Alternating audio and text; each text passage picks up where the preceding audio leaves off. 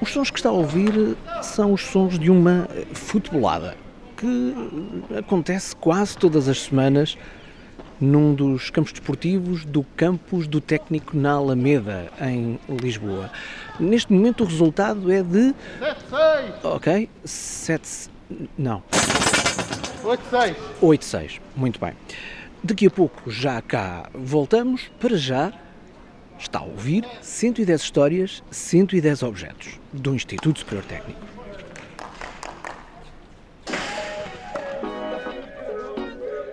Mas, embora tenhamos começado precisamente por ali, pela futebolada entre amigos e colegas, a história que vamos contar é outra, com outros protagonistas, que não são de carne e osso. Os robôs futebolistas.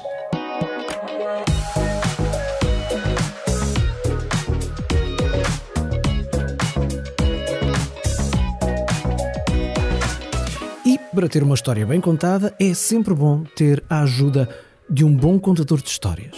Meu nome é Pedro Lima, sou professor catedrático do Departamento de Engenharia Eletrotécnica e de Computadores do Técnico e sou investigador no Instituto de Sistemas e Robótica, onde coordeno um dos grupos de robôs e sistemas inteligentes. Eu tenho uma dúvida, antes de mais. Eh, Está-nos a receber onde? Estou a recebê-los no meu gabinete, na Torre Norte. Eh, É é isso é que eu acho discutível. E eu vou-lhe dizer já porquê. Eu entrei no gabinete, deparei-me logo com várias taças de ah, desporto, uh, cascóis uh, de futebol, uh, credenciais que se vêem muito em eventos desportivos, bolas de futebol, uh, sei lá, medalhas também. uh, Muita coisa desarrumada. também. Pois, eu não- por acaso não ia chegar tão longe, mas tudo bem. Quero-me explicar isto um bocadinho melhor, é que isto não Pois. me parece muito um gabinete. Eh, pois, na verdade, não, não há ali nada de desporto. Essa parte é a parte engraçada. Enganou-se. Então, Aquele cascol e as outras coisas que ali estão são todos do Robocup, que não é um evento desportivo, é um evento científico. Então vai ter que me explicar isso melhor. Vou sim, senhor. Isto era uma brincadeira séria. O, o Robocup é um. transformou-se em boa parte da minha carreira, quase sem querer, mas a verdade é que foi o que aconteceu. O Robocup é provavelmente o maior evento de robótica IA atualmente, eh, no sentido do número de pessoas, da dimensão da- da- da- do, do evento em si, de tudo o que tem em termos de organização, porque tem uma conferência, isso é mais ou menos a parte eh, vulgar e a conferência até é relativamente pequena mas o lado interessante é que tudo o resto tem uma infraestrutura brutal. Uh, por exemplo, nós organizámos em 2004 em Lisboa, ocupámos um pavilhão inteiro da FIL e nessa altura era mais pequeno do que é agora, portanto, só para terem uma ideia. Né? E estamos a falar, pá, aí, sei lá, 3 mil, 4 mil participantes. Um, agora podia começar a inventar números, mas se calhar vou sem perrar, mas sei lá, centenas, muitas centenas de robôs.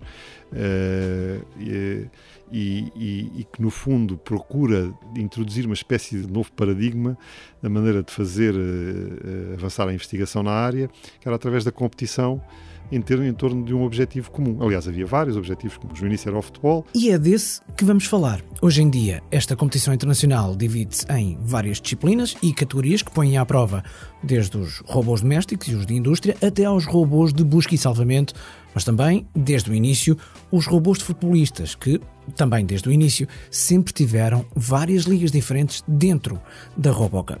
Já lá vamos aos primórdios em que a coisa para o técnico não era nada fácil.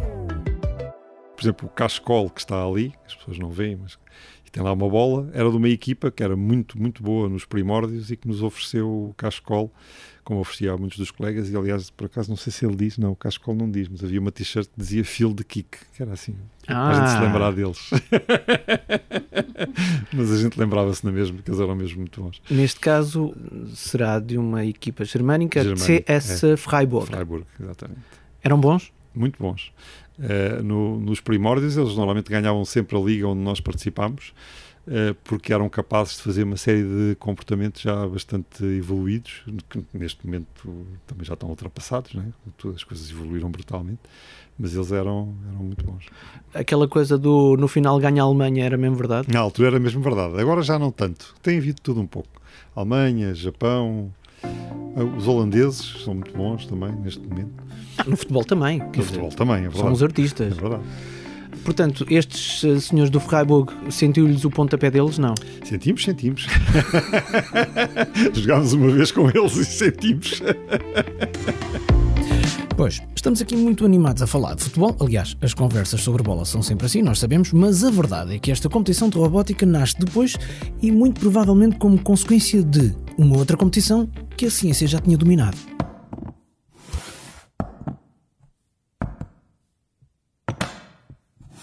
A RoboCup nasce da iniciativa de um conjunto de investigadores eh, japoneses que, quando foi vencido o desafio, que é muito conhecido, de, de um computador, um programa de computador, derrotar o campeão mundial de xadrez, uhum. quiseram lançar um novo desafio para a inteligência artificial. Nem, nem foi tanto para a robótica, foi para a inteligência artificial. Em fevereiro de 1996, Garry Kasparov defrontou pela primeira vez o computador que ficou conhecido como Deep Blue e venceu a melhor de seis partidas, perdendo apenas um jogo para a máquina e empatando por duas vezes. Mas em maio do ano seguinte, o computador ganhou mesmo ao melhor jogador humano de xadrez do mundo. A RoboCup de que estamos a falar nasceu precisamente nesse mesmo ano de 1997. Pronto, o novo desafio então era o futebol. O futebol também porque mediaticamente ia atrair uh, as pessoas, o, o, os próprios investigadores, os jornalistas, por aí fora. Portanto, houve ali uma junção de, de ideias e de uma série de coisas que pareceu extremamente interessante. Há uma portuguesa que, de alguma forma, não estando necessariamente na gênese, está muito próxima, que é a professora Manuela Veloso, que aliás é uma pessoa do técnico, um, e que também esteve logo presente na primeira edição e que uh, foi uma das fundadoras e é uma das figuras principais da, do, da, da Robocup hoje em dia. Manuela Veloso, professora de computação e robótica, formada no técnico, atualmente a lecionar na Universidade Carnegie Mellon, nos Estados Unidos da América. Estava lá no nascimento da Robocup em 1997, ainda sem a presença da equipa do técnico.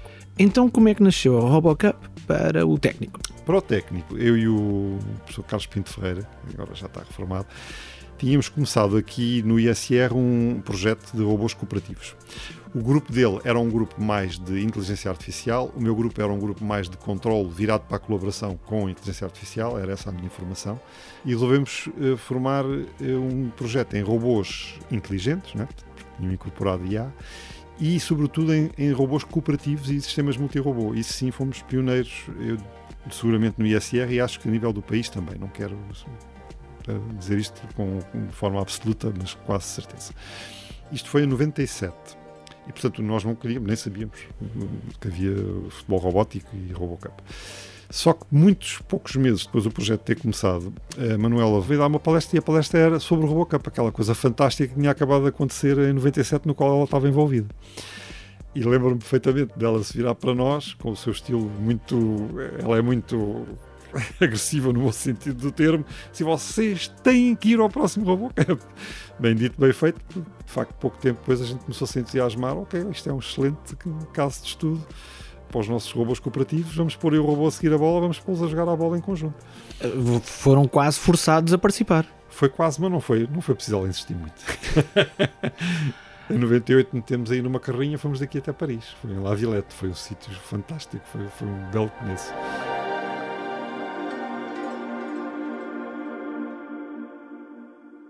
E fizemos boa figura. Nós, competitivamente, vamos ser francos. Quando, quando, uma, quando uma frase começa com vamos ser francos, as notícias nunca são boas. Não, não, não. Mas eu, eu, eu, tenho, eu sinceramente tenho um ponto de vista positivo sobre isso. E não tenho nenhum problema de dizer toda a verdade. O que eu queria realmente era com aquilo desenvolver muito a nossa investigação, porque aquilo era muito motivador para os alunos e, e, e, tivemos a, grande vitória que eu acho que tive com aquilo é que tive vários alunos de mestrado e vários alunos de doutoramento que fizeram case studies baseados no, no futebol robótico e então aí as teses podem mostrar ganhámos prestígio, quer dizer, ganhei pessoalmente, eu sou trustee do Robocup, mas não era tanto isso que me movia, era a escola ficou representada uh, por ser, aliás, a nossa equipa, mesmo não sendo uma equipa que ficava em primeiro lugar nas competições, quando havia a seleção, que era um misto dos resultados anteriores e uh, o impacto científico, houve uma vez que ganhámos nessa seleção, por exemplo. Portanto, nós de facto tínhamos impacto e isso era bom, isso era o que eu queria mais ter. Portanto, ficávamos normalmente sim, mais ou menos para aí a meio da tabela. Éramos uma equipa que podia passar a fase de grupos e que depois era capaz de ficar para eliminado nos oitavos ou quartos de final, que era, normalmente era, era parecido com o número de equipas que havia. Era mais ou menos à volta disso. A aventura futebolística do técnico foi de 1998 a 2013 e é do início desse percurso que ficou o nosso objeto deste episódio. Um dos três primeiros robôs futebolistas que compunham a equipa chamada SocRob, uma abreviatura de Soccer Robots, com que o técnico se estreou a participar na RoboCup. Recordo, em 1998. Nós acabámos por desmantelar os outros, mas guardámos aquilo para a posteridade. Basicamente, aquilo era uh, o, que, o, que, os meus colegas até costumavam chamar um computador com rodas e com sensores. Portanto, tinha uma caixa por cima, um, eh, onde estava um motherboard, tinha as rodas, né, com motores. Uh, nós tínhamos interfaces entre o computador e os motores para poder transformar uh, as decisões em correntes um bocado mais elevadas que faziam os motores rodar tinha um dispositivo baseado no motor daqueles de abrir as portas dos automóveis que a gente comprou para aí, já nem sei se não terá sido na Feira da Lata, coisa parecida, que estava ligado a um dispositivo de chuto. Portanto, quando nós mandávamos acionar porque decidíamos chutar, ele dava um impulso para a frente e empurrava a bola. É uma espécie de espigão. Era, não era espigão não? porque aquilo tinha mesmo esta forma, não se vê, Sim. não é? Mas que eu estou aqui a fazer, uma espécie Sim. de um U. Um U. Pronto. Portanto, não é uma biqueirada, é quase que uma não, não, pasada. É, é, uma pasada, é, um, é com o peito do pé. E depois o, tinha uma câmara, que era fundamental, era o único sensor que tínhamos na altura, que olhava para a frente. Nós mais tarde introduzimos um sistema de visão omnidirecional que depois acabou por ser é um standard toda a gente usa neste momento no RoboCup na Middle Size League, mas naquela altura não era. Era uma câmera, olhava para era uma, era uma webcam daquelas que se compravam também barato para usar nos computadores e, e, nós tinha, e o nosso algoritmo era extremamente simples, mas ainda hoje fico eu próprio espantado como era, apesar de tudo, eficaz.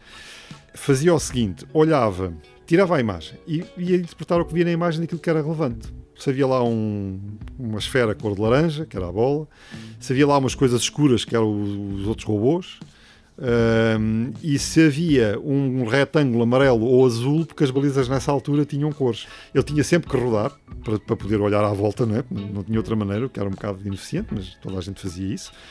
Mas nós procurávamos uh, guardar onde é que tínhamos visto da última vez na rotação a bola e a baliza.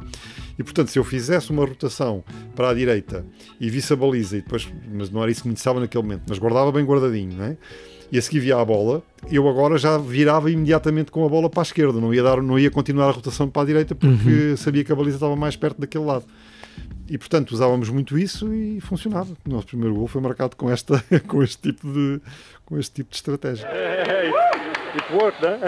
E há mesmo registro em vídeo, e neste caso também em áudio, desse acontecimento em 1998. O jogador do técnico parece estar um pouco confuso a meio do campo, mas entretanto encara a baliza e vai daí.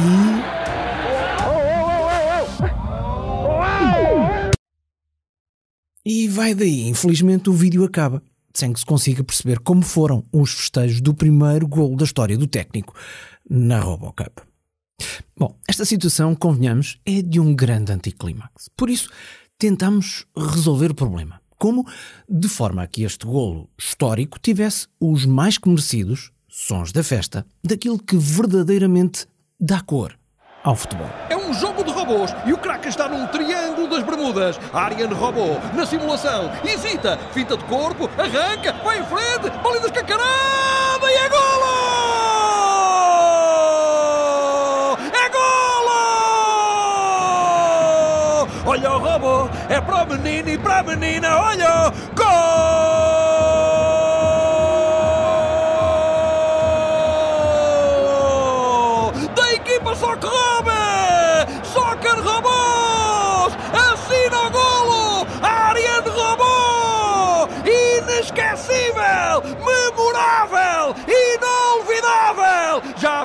Já está! O técnico pede o robô dá, já vi, já vi, já vi, já está! Cantem todos comigo! Já vi, já está! O técnico pede o robô dá, já vi, já vi, já vi, já está!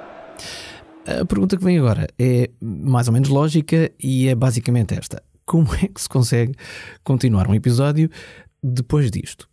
Mas vamos tentar. Porquê é que estamos a destacar este robô? Qual é a importância dele nos 110 anos do técnico? Bom, porque é o primeiro robô futebolista do técnico, primeiro robô nesta liga da RoboCup uh, futebolista do país. Um, e porque é um robô que pela primeira vez uh, nos permite integrar uma série de coisas. Na altura nós fazíamos os nossos próprios robôs e este é o primeiro que nós construímos, embora a partir de um kit, antes disso tínhamos feito alguns mesmo de raiz para as outras competições, mas que nós construímos e que integra a, a visão, a, a, o controlo, o movimento, tudo numa máquina só. Portanto, de facto, é, destaca-se por esse motivo. Uma máquina móvel, não é, não é, por exemplo, apenas um manipulador que está sempre preso ao mesmo sítio, com visão, que nessa altura também já existia. Um grande jogador da bola ganha milhões. E estes?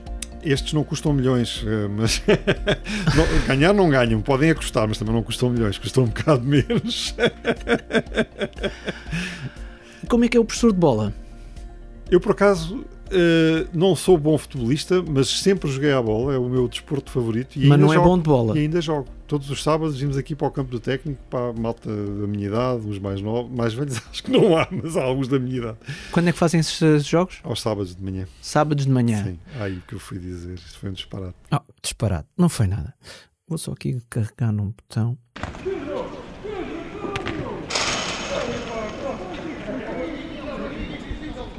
Aproveita então estes sons da futebolada semanal em que o craque professor Pedro Lima tenta marcar mais golos que os robôs que pôs a jogar a bola na RoboCup para recordar que esta competição internacional tem mais, vá, modalidades para além do futebol. E claro que o técnico esteve e está envolvido em algumas dessas variantes. Por isso, vamos voltar certamente ao assunto no futuro. Já agora, e por falar no futuro, digo-lhe que um dos grandes objetivos do desenvolvimento de robôs futebolistas é Tal como em 1997 o computador Deep Blue venceu Kasparov no xadrez, em 2050 a melhor equipa de robôs derrotar a melhor equipa de futebolistas humanos.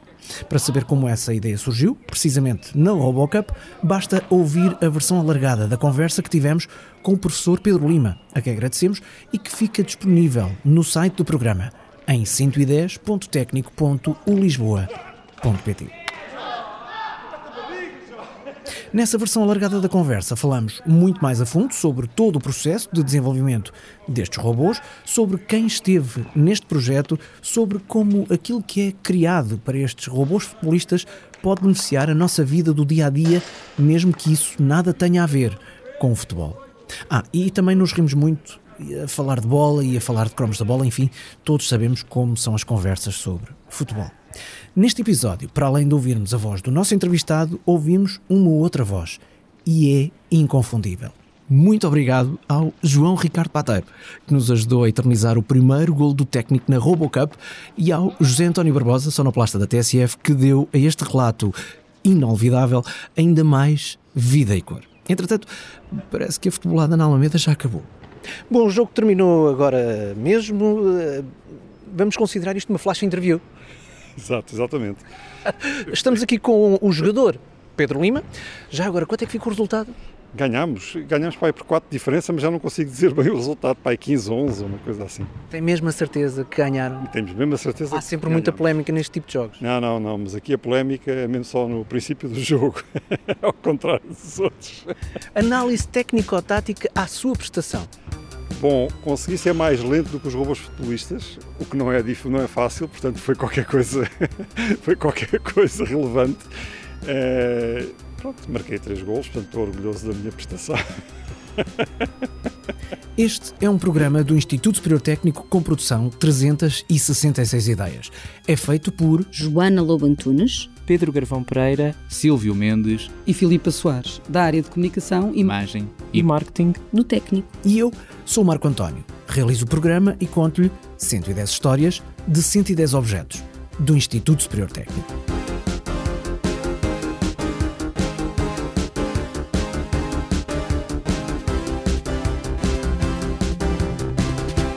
Desta vez, para o final, é evidente que temos de voltar a ouvir isto. É um jogo de robôs e o craque está num triângulo das Bermudas. Ariane robô na simulação, hesita, finta de corpo, arranca, vai em frente, bola descancarada e é golo! É golo! Olha o robô! É para o menino e para a menina, olha!